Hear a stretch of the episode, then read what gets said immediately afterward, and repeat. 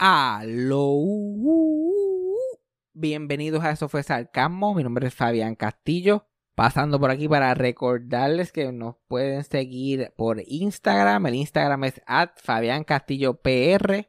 Y para cualquier cosa que nos, que nos quieran dejar saber, que quieran que hablamos en el podcast o pregunta, cualquier cosa así, nos pueden escribir en nuestro email. Eso fue sarcasmo at gmail.com. Porque lo que pasa es normalmente mucha gente me escribe por Instagram y después los mensajes en Instagram se me pierden y toda la cosa. So, cualquier cosita que nos quieran dejar saber, cualquier cosa que quieran que nosotros sepamos, que me quieran enviar a mí, que le quieran enviar a Cassandra, eso fue sarcasmo at gmail.com. Y recuerden que si les gusta este podcast, suscribirse, dejar un review y compartirlo con los amigos y con los enemigos también. Pero vamos con el episodio rápidamente.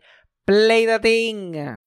When you need mealtime inspiration, it's worth shopping Kroger, where you'll find over 30,000 mouthwatering choices that excite your inner foodie. And no matter what tasty choice you make, you'll enjoy our everyday low prices, plus extra ways to save, like digital coupons worth over $600 each week. You can also save up to $1 off per gallon at the pump with fuel points. More savings and more inspiring flavors make shopping Kroger worth it every time. Kroger, fresh for everyone. Fuel restrictions apply. Eso fue sarcasmo. Con Fabián Castillo. Bueno, estamos, estamos en vivo, lo logramos. Creo que lo hemos logrado hasta ahora. Vamos a ver si lo logramos, si podemos hacer Oh, esto Dios. completo, porque cuando, cuando los problemas técnicos se meten entre medio es un poquito más difícil. Pero yo, Cassandra no escuchaba y yo, like, ay Dios mío, ¿qué le pasa a esta tipa que no puede, que no puede conectar unos audífonos? Y bu- buscándole las 20 mil patas al gato y resulta ser que yo tengo el micrófono apagado porque eso es uno de mis staples. Eso es uno de los clásicos. Pero lo logramos, eso es lo importante. Yo, yo iba a setear con más tiempo, pero es que aquí yo no te, en, en Florida yo no tengo un minuto de break. Ajá, Entre me el imagino. Entre ser el Activities Director de mi hermano, porque ese es mi, mi título oficial. Yo soy el Activities Director. Entre eso nada más, no le da el día a uno. No le da el día, porque la cosa es que el, el- el hermanito mío, que eso, que eso es como un hijo mío, y cada día yo lo pruebo más porque me enseña todo lo horrible de tener un muchacho. Puede ser. Ajá, ajá. Mira que tener hijos es la cosa más espantosa del mundo. Yo no sé cómo la gente se mete a eso. De verdad que no me explico cómo la gente se mete a esa pendeja. Porque primero que nada, tener un hijo, por lo que yo me he dado cuenta, es tener una persona que tiene los mismos defectos que tú. Que es alguien que te escupe los mismos defectos a ti y se cree que se la sabe toda, que él fue el que inventó el concepto. Y nos jodimos con el muchachito, nos jodimos con el lindón. Mira, yo- él, el problema del grande ahora que él se ha ido escapando más y más a esta pendeja es que está adicto a la pornografía, cosa que es normal. Y tú tienes entre 15 a 19 años, más o menos estás adicto a la, porno- a la pornografía. Ajá. Pero él ya se le fue, ya, ya perdió la bola en algún punto. Y no hace nada, no hace nada. Entonces, él como tiene, él, él está en el espectro de autismo, él está más para allá que para acá, tú sabes. Entre todas las versiones que hay de, de, de tener autismo. Y eso combínalo con que es inmaduro y combínalo con que es castillo. Es una combinación chévere. Ah, sí. Tú estás adicto a la pornografía heavy. Que él ahora mismo se está pajeando, ahora mismo. Porque yo no estoy al lado de él. Para vigilarlo, ¿Cuál- bendito. O sea, tú- tú- cualquier persona, si tú no estás al frente, si Franco no tiene una persona, si mi hermano no tiene una persona al frente, él, olvídate, se está jalando el bicho, eso no hay de otra. Eso no hay de otra, no se puede hacer más nada con el asunto. Yo cierro la puerta del cuarto y es como que pobre bicho. Bendito. Traté de salvarte, pero no puedo más. Y para eso yo estoy, yo estoy 7, 8 o 9 horas al día. Like, mira, vamos a hacer esto, vamos a hacer lo otro, vamos a brincar. Y él, ah, salte de mi cuarto. Que no, que no me voy a salir. Entonces, y, y tiene un problemita y se, y se cree, se cree que él es el único que sabe de esto. Él no sabe que él viene de una larga línea de, de pervertidos sexuales. Él no sabe. Oh, Dios. Yo, mira, nene, para tú comprar pornografía en internet, tú tienes que pagarle el Fabián Tax. Eso es una ley. OnlyFans tiene un lobby dedicado a mí con un cuadro mío. Todo lo que yo le he dado a esa gente. Claro, el fundador casi. El casi. El main Literal. sponsor. Literal. Yo soy el Mickey Mouse de OnlyFans. Y él no sabe eso. Él se cree que él se inventó el fucking concepto. Cosa que me saca por el techo. Entonces, que eso, eso es, es tú, él, tus propios defectos ahí multiplicados. Y el lindón se lo sabe todo. Y mira, por favor, déjate ese bicho quieto. Y si fuera pornografía normal, si fuera olvida- pero ya, ya yo estoy perdido con esta nueva generación. Porque esta, esta nueva generación le gustan los, los, los, los- eh, lo que le llaman los furries. Las imágenes así de, de, de, de animalitos cute. Yo veía, a yo veía a Winnie the Pooh sin pantalones, tú no me veías a mí queriendo agarrarle las nalgas. Jamás en la vida. Tigger No. hubo un breve crush, pero fue, eso fue normal, school level, tú sabes. Era porque era cool. He was cool, the cool one. Era porque era cool y chacho, y yo quería brincar con el jabo también, tú sabes, cosas normales de muchacho. Sí. Pero ahora, estos jovencitos de ahora les gustan los jovencitos. Yo conozco gente de 40 años que está metido en esta mierda, pero, Literal. pero es más difícil hablar con él del tema porque él no quiere hablar del tema. Y si quiere hablar del tema es que lo ayude. No, yo necesito que tú me estés buscando estas cosas y buscando gente en Twitter que las haga. Y mira, pa, yo no. Si tú quieres ver la- si tú quieres ver a Yogi Bear en 4, te lo vas a tener que imaginar como hacía yo. Como hacía yo. Así que déjate de mierda, pa. Pero un caso, un caso, porque se cree. Y me da pena porque está. La gente lo coja vacilón, porque se cree. La gente se cree que la adicción es heroína, droga, alcohol. Pero si tú tienes eso en el ADN, que eres adicto, una persona adictiva, cualquier cosa se puede salir de control. Y ahora mismo él no puede funcionar porque está ahí todo el día y no se puede concentrar porque está ahí, está pensando en eso todo el día. Todo ya. Yo estoy aquí con, con Papi Chris. Yo estoy aquí planeando el golpe de estado que le vamos a hacer. Ah, El golpe de estado que le vamos a hacer al muchacho para que deje joder. Porque, mira, nosotros le damos la confianza, le tenemos una computadora ahí, haz lo que tú quieras. A mí definitivamente me dejaron hacer lo, lo que a mí me daba la gana en el internet. Normal. Pero ya llegó el punto que es como que, mira, se acabó lo que sea, pa. We gotta shut this down. We Sí, gotta sí. shut this down. Y ahora a ver qué hago con él. Pero me tienen loco, yo no tengo vida. Yo no tengo vida. Y cada momento que tengo libre estoy como que, Dios mío, ahí está, ahí está. Y la cosa es que no saben que, que, mira, yo, yo estoy todo el día regañándolo como, como, si, como si fuera mi mai, todo el día. Sacándole gritos y brincándolo para arriba y dale para aquí y vente para allá. Oh, me tiene lo que él no entiende que yo sé por lo que le está pasando. Mira, nene, cuando tú ibas ya yo venía. Yo, yo sé cómo es la jugada. Y yo y con ganas de decirle, mira, nene, si tú pudieras irte a trabajar, hacer algo todo el día, dejar de estar haciendo eso. Cuando tú llegues a tu casa, coma y te bañes y lo hagas, cabrón, te va a quedar dormido y va a ser una cosa gloriosa, porque ya, Sí, ¿qué está sí. botando ese muchacho ya ahí? Eso no, eso no bota ni polvo ya, eso debe ser ahí. Bendito.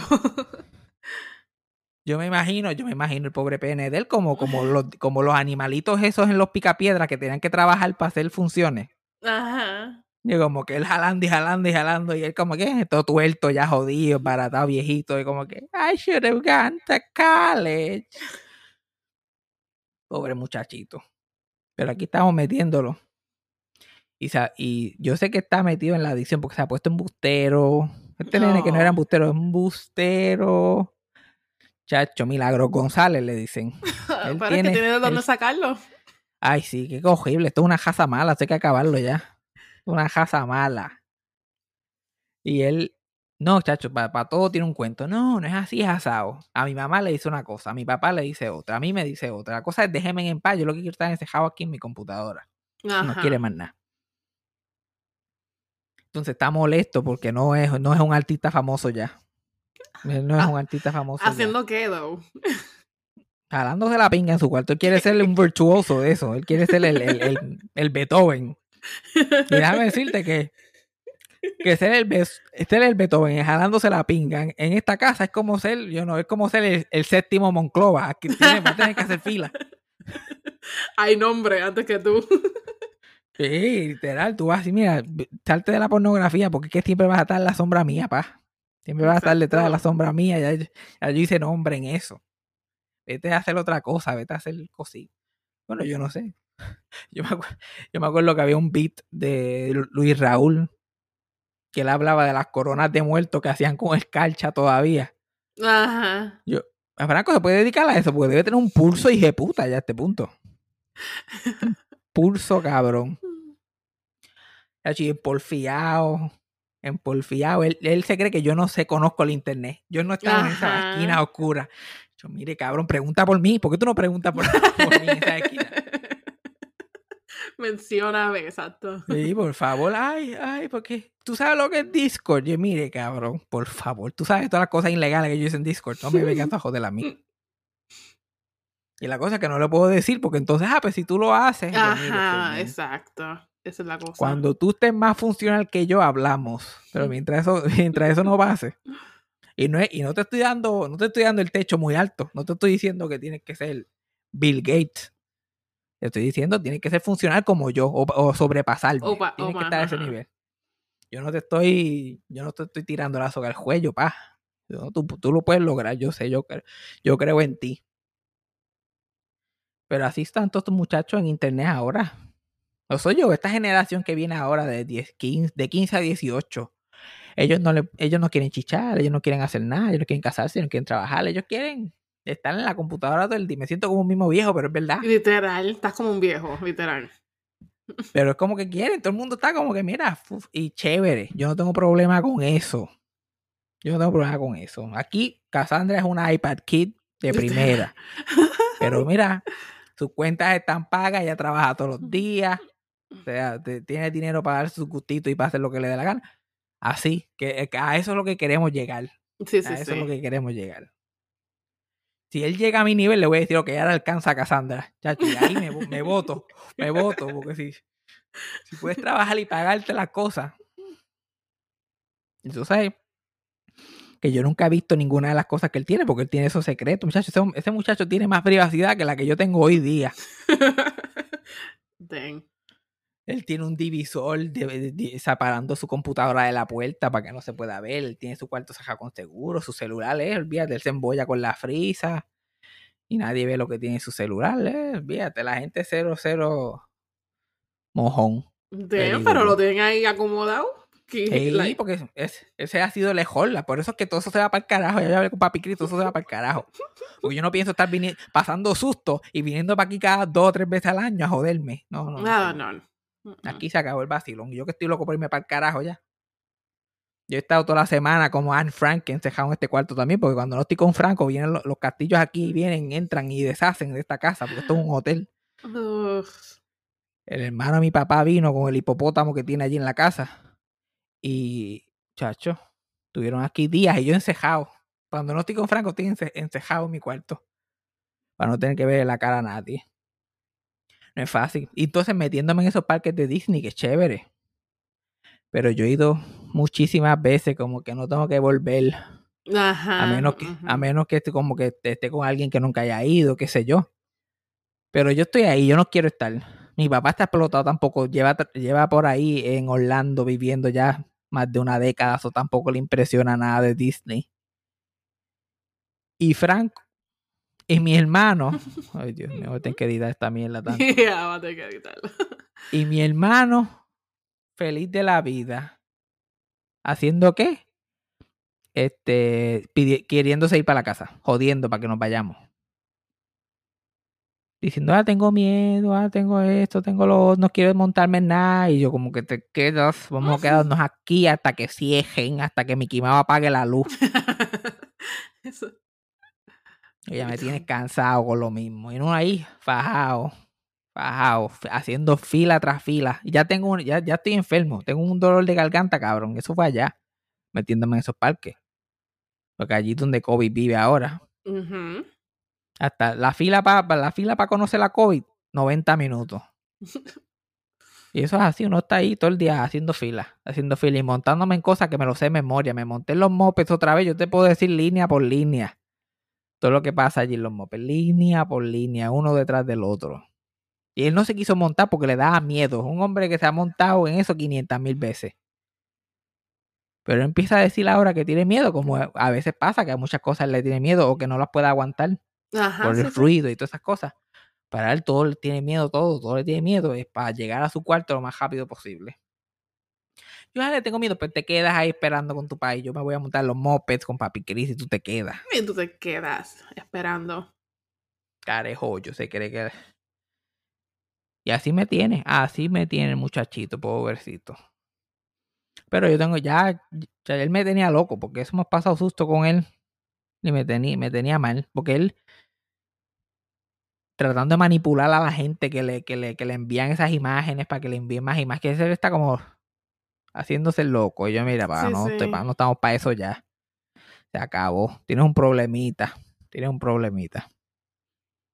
Aquí la pendeja se acaba. So, por lo menos ya yo sé cuál es el problema aquí y lo estamos, y lo estamos bregando. Pero yo, mira, sin vida nuevamente. Aquí, Nuevamente. jodiéndome. Esclavo de tu familia. Esclavo. Esclavo de mi familia. Por, yo, por culpa mía. Por culpa mía. Porque a mí nadie me está jodiendo. Yo, yo me tengo que meter. Yo lo iba a decir, pero. Literal. Ay, señor. Y por lo, pero por lo menos, papi, Chris me puso al día. Yo no llevo aquí una semana y ya me puse al día. Yo estaba tuerto de un earpod. Él es como mi abuelo, pero de gadgets. Mi abuelo siempre tenía batería. Él siempre tiene gadgets en la casa. Yo, ah, te- perdí uno de mis, perdí uno de mis earpods. Ah, yo compré uno que tengo por ahí, pap. Ya tengo earpods nuevos. No. La, la batería de esta computadora estaba fundida ya, que no prendía si no se conectaba, pap, batería ahí. Porque también él trabaja en IT y como eso de computadoras, él tiene toda esa mierda por ahí, pap, batería nueva. Yo como, eso, en eso estoy como pejo es rico. Pero eso no es suficiente. Eso no, No. es suficiente. Eso no es suficiente. No. Y lo que me queda, lo que me queda, yo cada rato miro la fecha, Dios mío, ¿cuánto falta? Falta, me falta tanto todavía. Me falta bastante. Faltaba. Y ahora mismo estoy viendo a Cassandra transmitiendo desde mi cuarto. Y yo estoy a amar esa cama tan buena. Dios mío. Qué fe. Yo, veo- yo veo ese cuartito mío, humilde cuarto. Porque es verdad que aquí, vivir aquí como vivir en un hotel cinco estrellas. Ajá. Yo he aprendido, yo ahí aquí, de una semana aquí me di cuenta que yo vivo en los 90. ¿Ya? Yo allá en el apartamento nosotros, nosotros vivimos en los 90, porque aquí la nevera da hielo. No es que tienes que ponerlo, ella como que da. Tú le das un botón y te da hielo. Y te da agua también, una cosa impresionante. No. Y tienen una, ma- tienen una máquina que lava platos. Oh. Tú no tenías de esas Y- neveras que tiraban hielo en tu casa. Mi mamá compró una cuando ya yo me había ido de la casa. Mm, Y ella ok. como que yo no voy a hasta que estos salvajes no se vayan, yo no pienso comprar nada.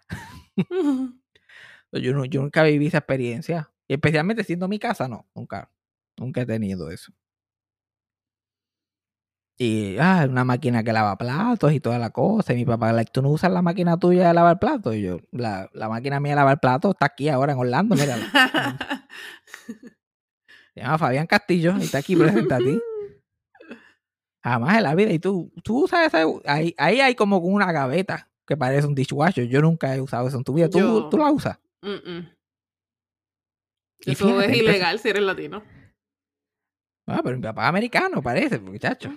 Él la llena tres veces al día y cuchuchum.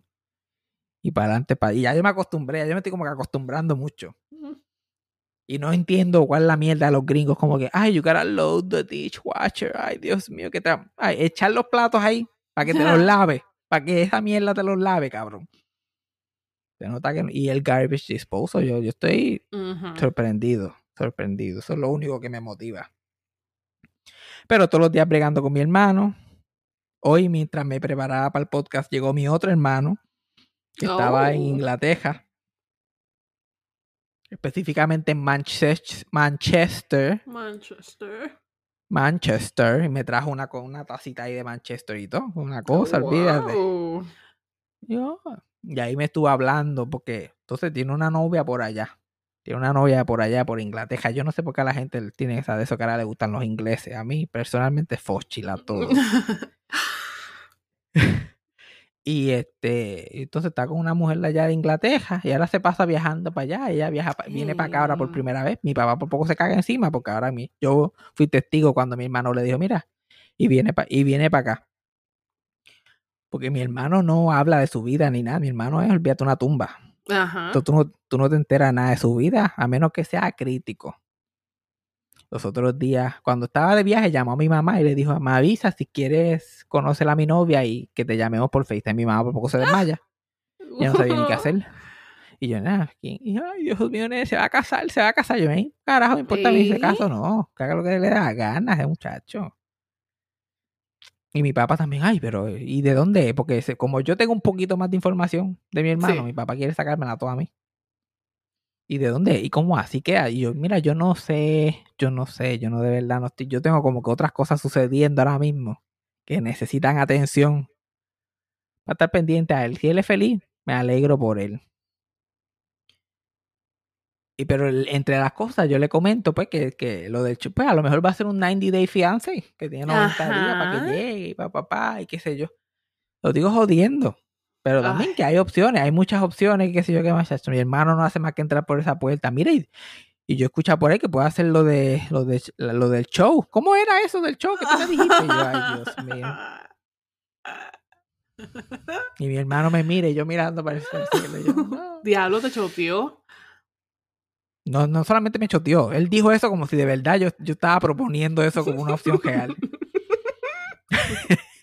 que es más bochornoso todavía. Que nosotros- ahora mi hermano se cree que yo estaba participando en la loquera de ellos. Sí, sí, que, sí. "No, ¿y, qué vamos a hacer? Porque, porque él está en una relación seria, es un asunto de todos, es una, es una mesa cuadrada. Ok, ¿qué vamos a hacer? Ideas, ideas para la mesa.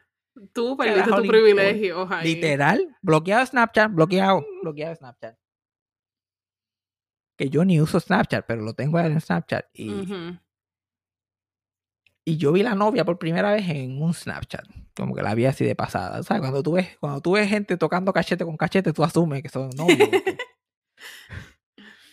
Exacto. Si, no, si yo no le conozco, si yo no conozco a esa persona y están cachete a cachete, ahí hay algo pasando. Ajá. Y eventualmente, pues todo el mundo se enteró. Y después yo, mormorón, solté que yo la había visto en Snapchat. Pues ahora es como que mi papá todos los días, que mi, que mi hermano estaba en el viaje. ¿Y, y qué puso en Snapchat? Y yo, yo no sé, porque yo no soy una nena de 14 años, yo no miro Snapchat. Chacho, todos estos días que llevo aquí, yo tengo que todos los días, ah, cuando mi papá llega al trabajo, enseñarle los, enseñarle los Snapchat de mi hermano. Y él, ¿y qué está pasando? ¿Y qué es eso? Porque tengo que explicárselo también. Yo, pues, por, lo que también, está- también. por lo que estamos viendo aquí, tenemos una imagen aquí de, de esto como algún palacio pues, reconocido allá en el área de una traducción. Y él, pero dame tocarlo. Y yo no lo toque porque te pones a reply y es un botón que no es. Le envías un 100% y se Screenshot. jodió. Accidento screenshot o algo así. Ey, no, no, yo- mira, yo te lo enseño el lejos y lo toco, me pa, pa, para que vayas cruzando la de eso, no, chacho, es demasiado, es demasiado. Pero mi, mi- a todo esto, mi hermano directamente no le había dicho nada a mi papá, solamente que iba para Inglaterra, porque para ser los que viven juntos son los menos que hay contacto directo. Yeah. Mi hermano no le dice nada. Él no le había comentado que tenía novia, que iba para allá a verla a ella, que iba a conocer a los papás, que toda esta cosa, bla, bla, bla. Entonces mi papá estaba como que ay, que- quejándose conmigo. Ay, a mí no me hacen caso, no me, no me dicen nada, yo soy el último en enterarme, a mí no me la... Y rápido él se pone los complejos en la meta, como yo no sé inglés, porque, ay, Dios mío, nene, es porque se joden mucho, es porque joden mucho, es tan complicado, es tan complicado buscándole mil excusas a la cosa. Es porque te enteras que tiene novia y ya estás diciendo que si 90 Day Fiance. y yo qué carajo. Por eso es. Por esa es la pendeja. Entonces mi... Pues pasa ese, ese crical. Mi, mi papá rápido le menciona el 90 Day y le pregunta a todo. Y dándole planes, dándole opciones para todo. ¿Y dónde van a vivir? ¿Qué sabe ellos cuánto tiempo llevan conociéndose? ¿Qué, va, qué van a...? Mira, se pueden dejar mañana. son gente. Literal, literal. pero ya vamos a parearlo, ¿no? Vamos a...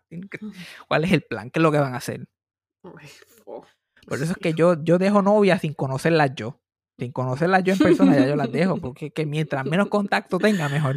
Mm, La verdadera tortura. Y mi papá dando teorías y preguntando y qué se llama. Y mi hermano le soltó que parece la relación es, es seria.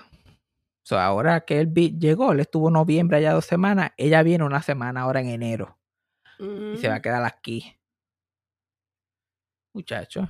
Y mi papá ya estaba, "Ah, ¿te va a quedar aquí? ¿Y cómo, y cómo va a ser la cosa? Y se va a quedar. Y, y mi hermano como que, ajá, se va a quedar aquí. Y, él- y yo, viste, ya lo puedes conocer y toda la cosa. Y sí, lo vas a estar aquí. Y va, sí, y se queda ahí, qué sé yo, y bla, bla, bla. Ah, y él, ah, pues me la vas a presentar. Y yo por joder le digo, "No, él no te ha dicho eso. No te- Exacto. Mi hermano, mi hermano estaba tomando refresco, escupió el refresco por la nariz. Yo llego rápido y le digo, papá, ves, tú coges, te dan así, quieres coger el brazo entero. Literal.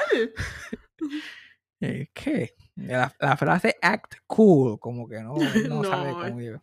Mira, Como que ella viene para acá, pero no va a hacer ninguna interacción contigo. Hello. y, y, like, mira, y actúa cool para que él no sienta la presión, porque ahora "Ay, yo no voy a conocer, ay, Dios mío. ah". Ay, Dios mío. Tú, se- tú una persona, es una pendeja. Está con mi hermano, es una pendeja. Cógelo con calma, pa. Cógelo con calma. Todo, todo el mundo está nervioso. Yo conozco a esa mujer, yo, eh, ¿cómo estás? ¿Todo bien? Y en español, a mí en si español, sí, también. problema tuyo. Problema tuyo. Olvídese, olvídese de eso. Pero en eso estamos. Movi- movimientos familiares aquí. Y yo soy testigo a todo solamente por estar aquí con esta situación de mi hermano chiquito. Viendo, viendo todas las movidas. Entonces, y, y ahora cuando ella venga, no voy a estar yo, seas a Dios. Ajá.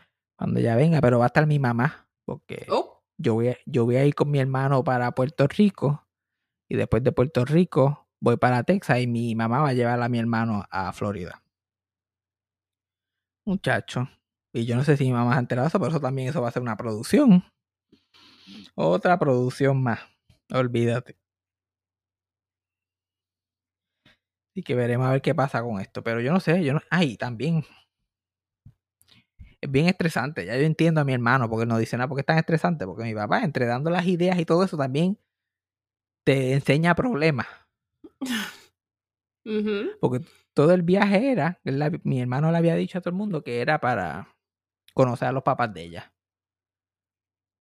Pues, ¿y esto? ¿Y qué pasó? ¿Y qué hiciste? ¿Y dónde te quedaste? ¿Y qué lo hizo? ¿Y qué- y con quién te montaste? ¿Y cómo guiaste el carro? ¿Y quién? Y entre todo eso. Y después de, mi hermano habló con nosotros como una hora, que eso es milagroso para él. Ajá, trajo- sí, Nos sí. trajo, nos trajo a todo el mundo. Estaba de boya. Él está de boya como dos veces al año. Como que está enamorado. Eh, y como sabe que parece que la novia ya le fue tío, le dijo, yo tengo que conocer a esa gente, porque ya, él, él ya se habrá tirado el, mi familia está muerta. Él se la tuvo que haber tirado. Y ella dijo, no señor, tu familia está viva, yo he visto tu Facebook. ¿Qué pasa a ti? Ya te cuento. Pues mi papá le pregunta, ¿y conociste a los papás? Y a él dice, no, ella dijo que en abril era mejor cuando él volviera. Oh, awkward silence. Él se queda callado, se que mi hermano se queda soso, mi papá se queda soso también, y yo like se jodió. Ya lo jodimos aquí. Gracias por traer, por traer, por traer la conversación al close. Así que veremos a ver qué pasa. De ahí que yo entiendo a Cassandra cuando los papás la llaman y ¿cómo tú estás? Bien. literal, es que ellos no es problema de ellos, no es problema de ellos. Y sin embargo, tú no tienes tanto movimiento tan grande, pero tú mira, la, Que esté pasando lo más emocionante o esté aburrido. ¿Qué? Que ustedes sepan. You don't know. sí. Bueno, sí. Yo me incluyo también, sabrá Dios. Yo me incluyo también. Ella vive su. Esta, esta es más secreta que, que, que mi hermano chiquito. Lo que pasa es que ella te dice, no te importa. No es como mi hermano que se esconde y se cieja así. Ya no te importa. Eso no es problema tuyo. Exacto. Mujer no se le puede, no se le puede preguntar ni qué hace. No se le puede preguntar. Y no "¿Qué hace? es literal. O cómo te fue en el trabajo. pues, ¿Qué te importa? ¿Cómo te fue en el trabajo? ¿Cómo te fue en el trabajo? Nada, no pasó nada. En todo el mes no ha pasado nada. Después se come un gomi, después se come un gomicito y estamos en la cocina tres horas ya contándome todo lo que pasó en el trabajo. Ay, yo te dije que pasó tal cosa. ¿Y cuándo fue eso? Yo te, desde que te conozco te llevo preguntando todos los días cómo te fue en el trabajo y nunca había pasado nada. ¿Cuándo esto pasó? pues cuando yo quiera compartir, no cuando ustedes quieran. Pues, puñeta, pero Dios mío, este es normal roommate behavior. normal No. roommate behavior. No. Yo, soy la ver- yo soy la versión más menos intensa de mi papá. No, no, no. Que también tengo que, también tengo que estar como, ¿y qué pasó? ¿Y qué hiciste? ¿Y qué, ¿Y qué tú pensaste de eso? ¿Y qué vas a hacer? ¿Y cómo lo vas a hacer? Bueno, esas son mis costu- las costumbres mueren. Las costumbres mueren, te tarda mucho en morir. Vamos a ver qué más tengo que decir. Tengo unos cuantos emails aquí, a ver hasta cuántos de ellos puedo contestar. Uh, A ver si lo guardé por aquí. Ay, Dios mío, señor. Esta muchachita, esta muchachita que escucha el podcast toda la semana, tiene una obsesión con que yo hable del, ne- del negrito bombón. ¿Quién? Ella es la única persona en el planeta Tierra que está. Necesitamos saber del negrito bombón. Y me envió un email. Y ya me lo ha dicho varias veces. Y yo, como que se me olvida, o qué sé yo, porque los mensajes en Instagram se me pierden. ajá. Pero finalmente le dije, envíame un email, que los emails yo los chequeo antes del show, que me acuerdo. Me envió absolutamente nadie, dos puntitos. Yo, dos puntitos, y es un, es un GIF del negrito bombón. Oh, hay que eso no que hablar de este cabrón. Pero guay. Tuve que buscar, yo no sé, yo no sé. Es que pues, imagínate, le gusta este podcast, esto no es una persona sana, ni cuerda. Ok. Tu- busqué varias cosas del negrito bombón, a ver qué es de la vida de él. Ok. Y fue una tortura, fue una tortura china. Porque había solamente una entrevista con él. Y él es de esta gente que Cristo lo salvó. Ay, Cristo amado. Mira, que Cristo me salva a mí de lo que yo tuve que escuchar de ese hombre. Que él, que, que, bueno, tuvo una, una infancia horrible, qué sé yo, qué más. Y porque la mamá le prestaba más atención a la hermana que a él, él empezó a vivir como mujer. Y empezó a prostituirse en las calles. Este hombre tuvo más vida Ah. que el carajo. Y prostituirse en las calles y qué sé yo qué más. Y entonces, pero Dios siempre lo llamaba. Dios siempre lo llamaba y le decía que, que, que no, que esa no era su vida, que le iba a hacer otras cosas, que no se prostituyera. Pero él pichándole a Dios, dejándole en Sí, sí. Ujú. Y un día Dios le dice, todo él, que Dios le dijo que se fuera, que se fuera. Y estaba, estaba consumiendo marihuana, como él lo describe. Estaba consumiendo marihuana. La cosa es que él es, él está salvado ahora, pero igual de pato. Igual, yo, no lo he visto igualito. Yo no he visto ningún cambio. Si yo soy el pastor de esa iglesia, yo le digo, mira, mira para atrás y entra cuando por lo menos puedas disimular. Él está haciendo todo este cuento igual de, de, de Minguinguín y tan bella, igualito. Pero él está pero- salvado por Dios. Exacto. Resulta que él ha sido salvado por Dios durante todo este tiempo. Dios lo que, Dios lo que no quería era que se vistiera mujer, pero que sea gay. es Eso no era, no importaba. Exacto. no hay problema. Todo el mundo tiene su propia, todo el mundo hace lo que le da la gana con lo que está escrito. ¿Por qué no él? Pues él era, él supuestamente era, eh, era una mujer porque la mamá no le dio atención, nada de eso, nada de eso de trans aplica ni nada por el estilo. La mamá no hacía caso. Pues él era mujer y se prostituía y estaba en una relación mala. Pero Dios le dijo, estaba consumiendo marihuana con otras amigas allí. y Dios le dijo que se fuera, que se fuera y que se fuera. Y cogió y se fue. Y tirotearon allí ese sitio y mataron a sus dos amigas. Oh. Entonces Dios lo, lo quería salvar a él específicamente. Y eso fue en Nueva York porque vivía en Nueva York. Eventualmente termina en Puerto Rico, todavía viviendo como una mujer. Empieza a, a trabajar de peluquero y de beautician en diferentes sitios y desarrolla cierta habilidad para esta pendeja. Y termina de todos sitios en su primer programa, en su primer programa de televisión trabajando en Qué Vacilón, que era el primer programa que tuvo Raymond Arieta. Que ese show se hacía en vivo y había muchos quick changes. Imagínate, eso era en vivo, cuando eran vivo, en vivo de verdad. So, este, la lo contrataron a él para que ayudara a que le hiciera las pelucas, se las peinara, se las pusiera, mientras otras personas lo cambiaban y toda la mierda. Y ahí fue que él empezó en los medios.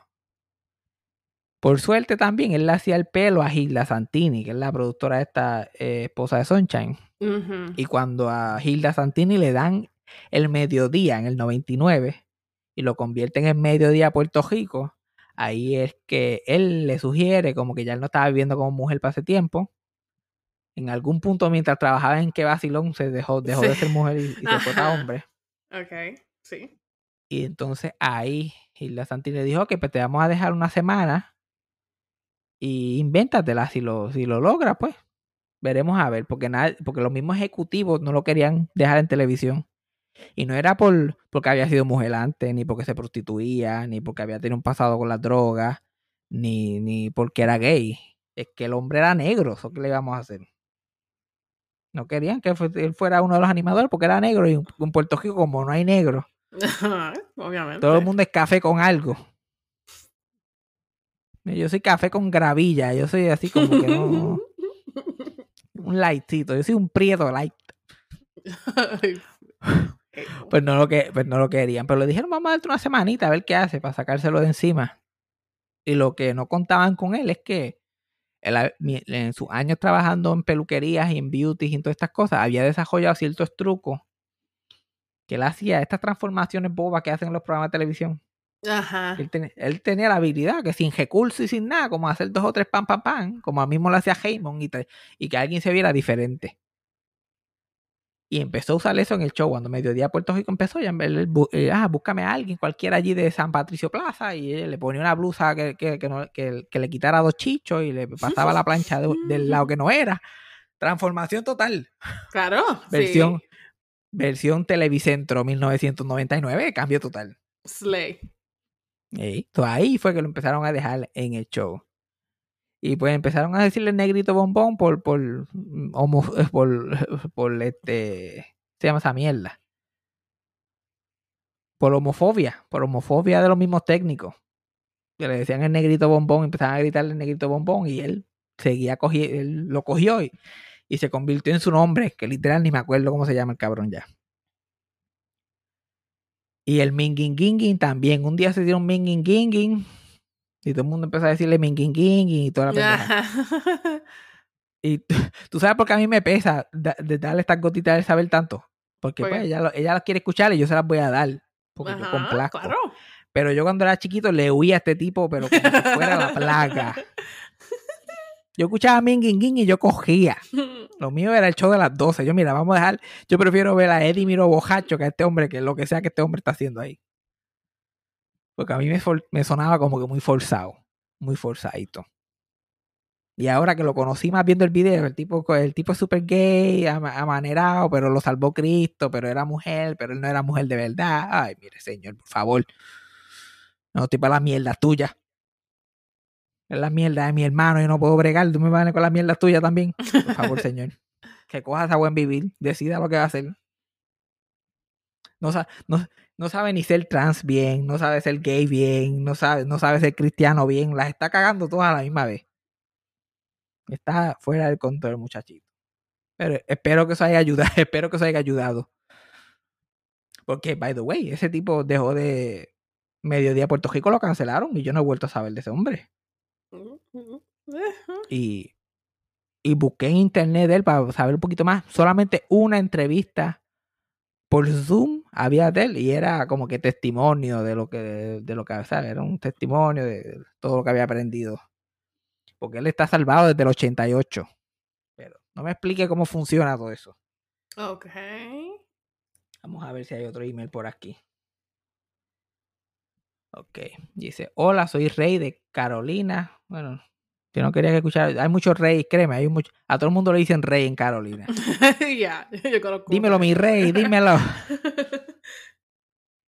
Bueno, soy Rey de Carolina viviendo en, no voy a decir dónde vive, pero en Estados Unidos. Me gustaría que hablara sobre la mítica orquesta Los Saborricos del Merengue. Volvemos a ¿Quién? Los Saborricos del Merengue. ¿Tú no te acuerdas de los Saborricos? En su casa los conocen. Tú no veías ningún show al mediodía. Tú era como que al mediodía tú veías SpongeBob.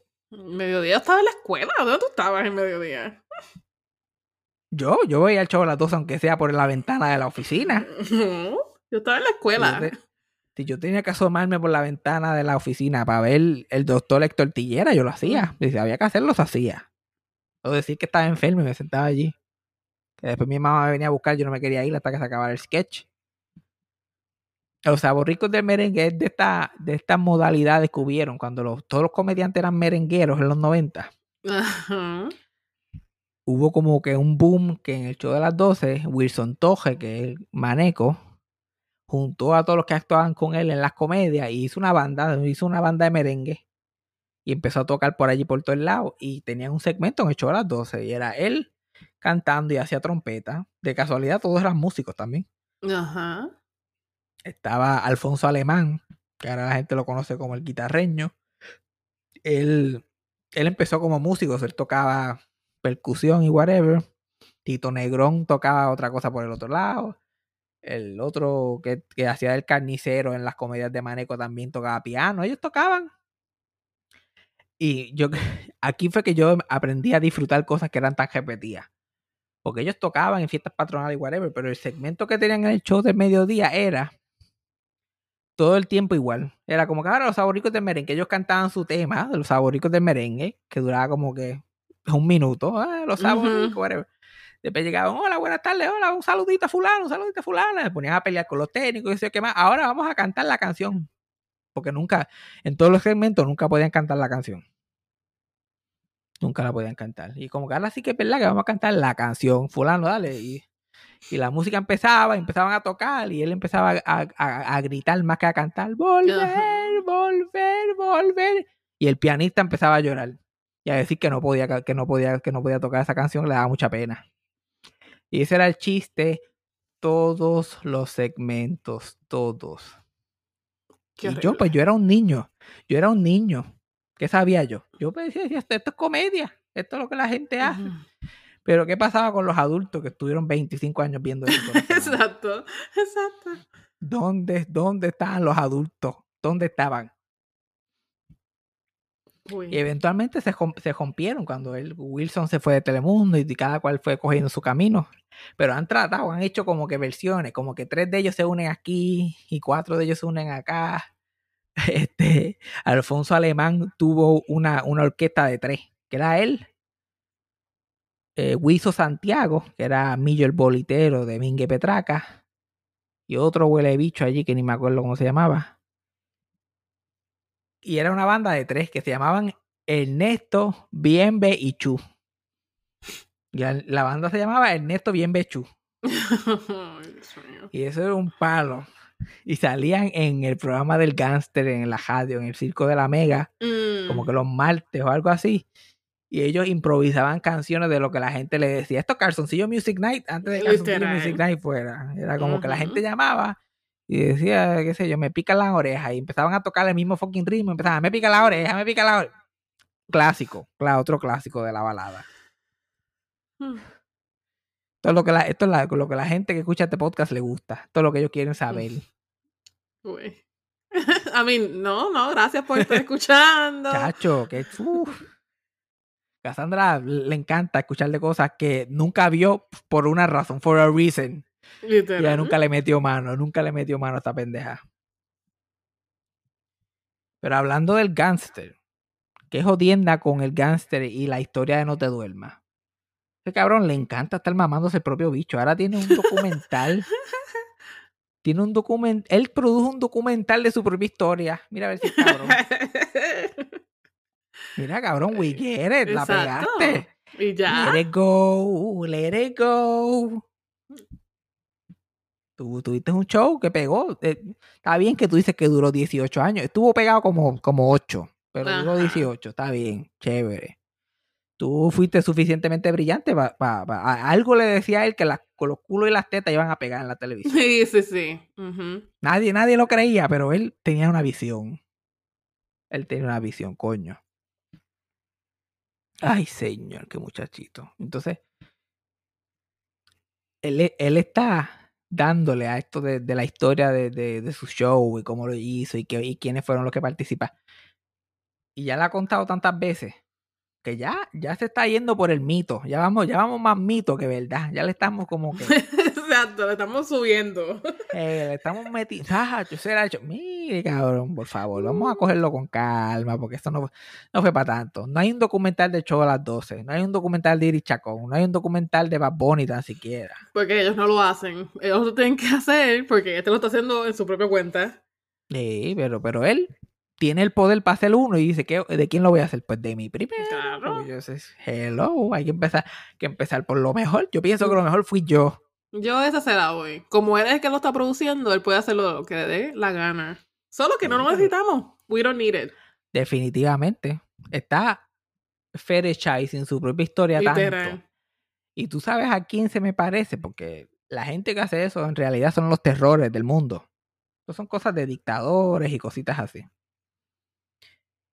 Otra persona que, que, que no solamente lo hizo en su momento, pero se- lo han hecho por él década tras década, es Walt Disney. Ajá. Mira que, mira qué hombre que la gente cuenta la historia de él como una cosa y es como que mm, Mm, estamos seguros que fue así. Mira a ver si, si lo tienen a este nivel que esta semana salió un documental de Mickey Mouse en Disney Plus. Un documental más que de Mickey Mouse. La mm, historia de Mickey por la vida. Y yo veo ese documental y yo digo, esto va a ser una mamá de culo a Walt Disney, esto va a ser, olvídate, es lo más grande. Obviamente. Y efectivamente, pero me sorprendió que algunas cosas como que no, no, no taparon algunas cosas, pero como quiera. You know, el, le maman el bicho a este hombre que, que bastante cosas, que por, al- por alguna razón su récord del FBI está completamente tachado en tinta negra. Por, por buena gente no fue. Exacto.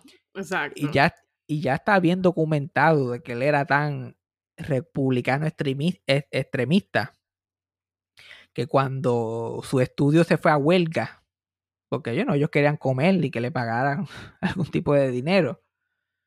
Lo- Los tenía allí de, los, tenía allí esclavos. Él se encojonó tanto con esa gente que se fue, en contra del comunismo, bien cabrón y toda esta mierda. Y cuando el, gobierno de Estados Unidos empezó a, a blacklist a, a alguna gente que trabajaban en la industria de Hollywood, porque sus mensajes eran muy comunistas, tú sabes.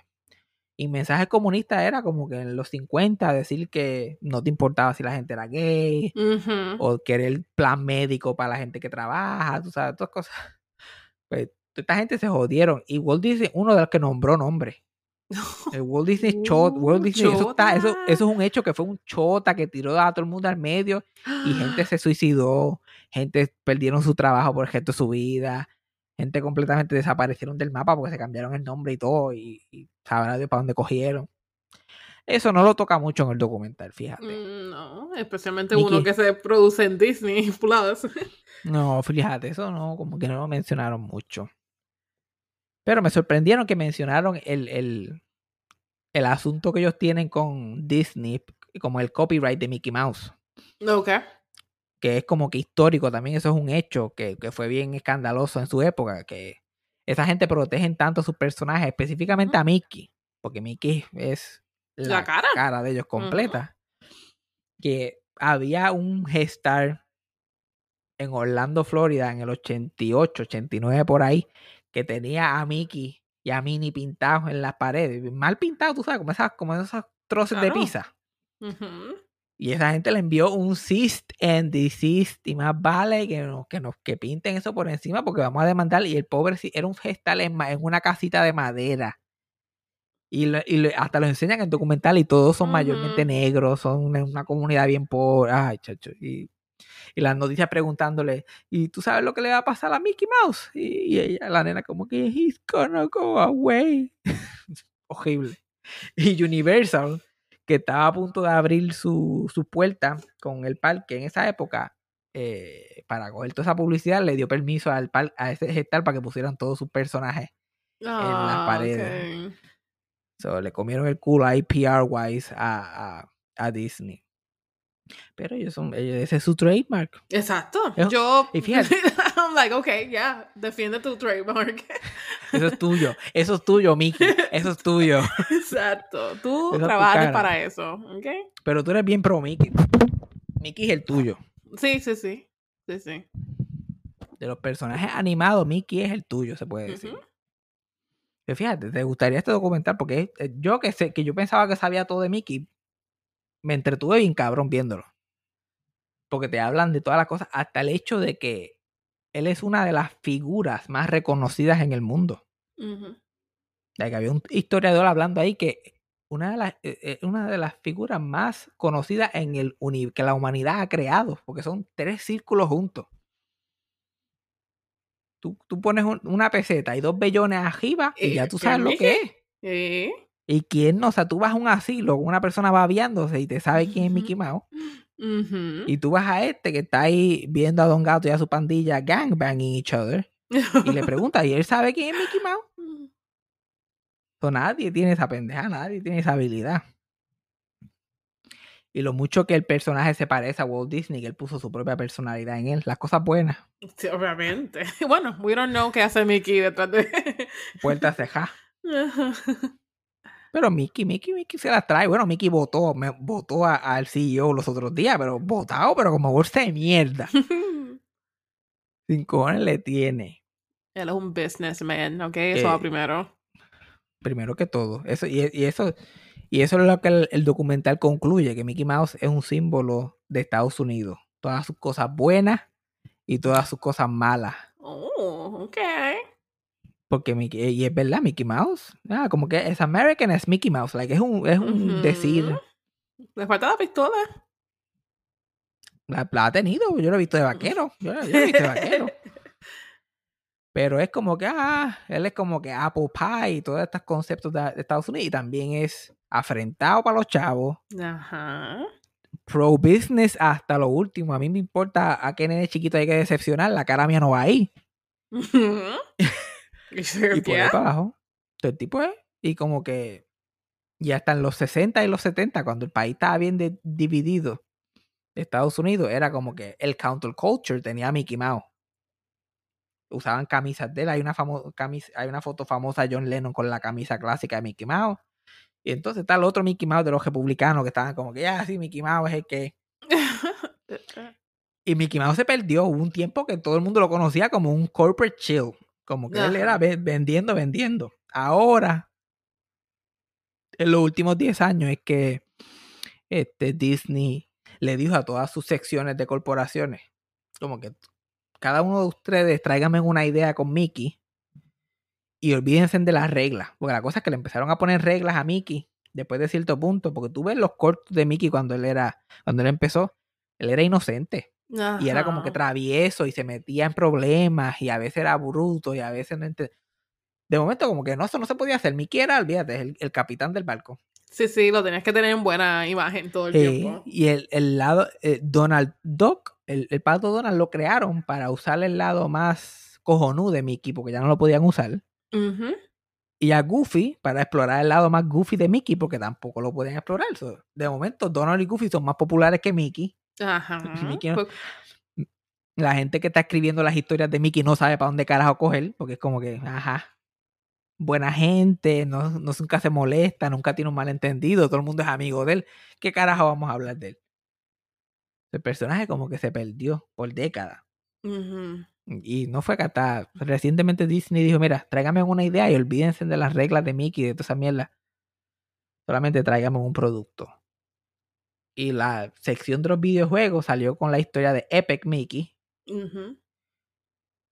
que era un poquito más oscuro de lo que ellos están acostumbrados. Y, y Disney Animation para televisión salió con los shorts esos de Mickey Mouse.